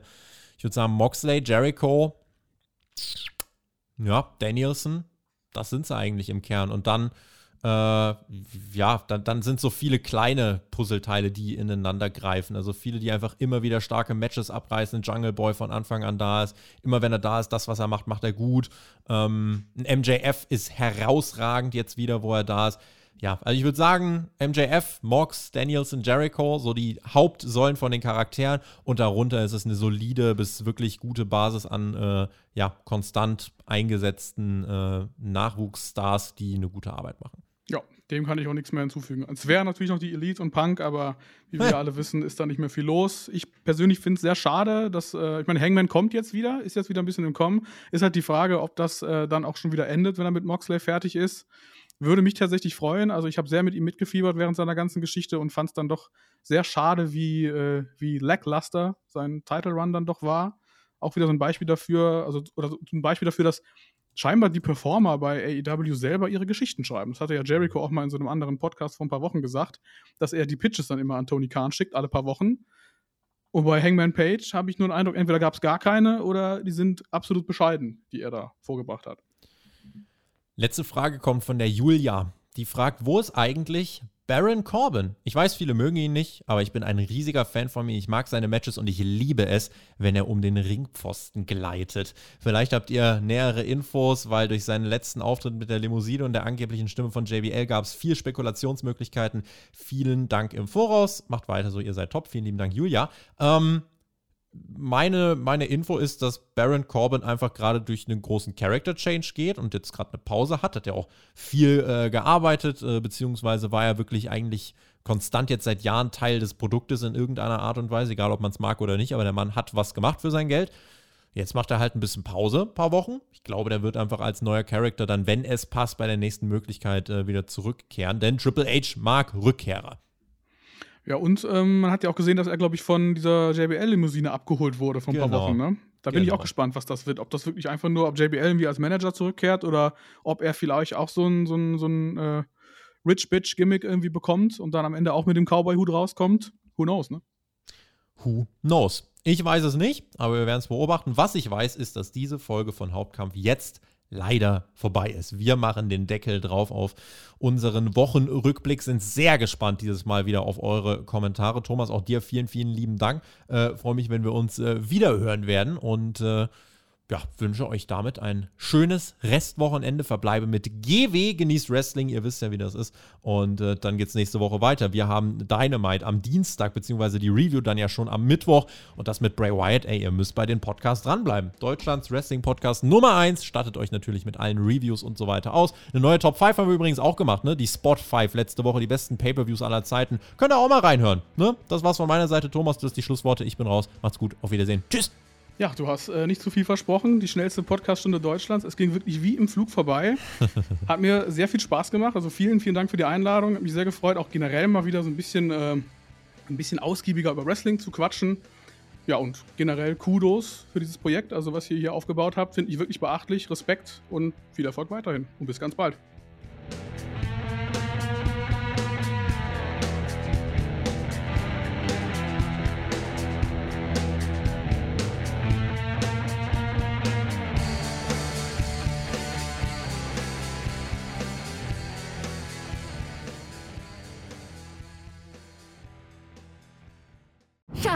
Ich bin neu verliebt. Was? Da drüben. Das ist er. Aber das ist ein Auto. Ja, eben. Mit ihm habe ich alles richtig gemacht. Wunschauto einfach kaufen, verkaufen oder leasen. Bei Autoscout24. Alles richtig gemacht.